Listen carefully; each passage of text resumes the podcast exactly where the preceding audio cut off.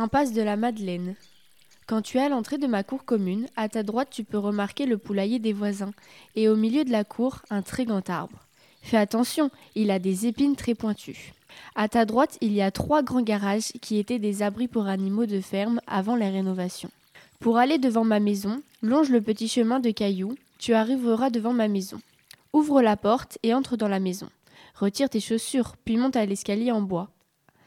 En haut des escaliers, tu vas voir des étagères au mur, avec toutes nos chaussures et le placard mural de mon père.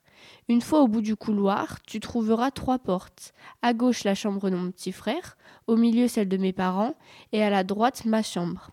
Frappe à la porte, et si tu as mon autorisation, entre dans ma chambre.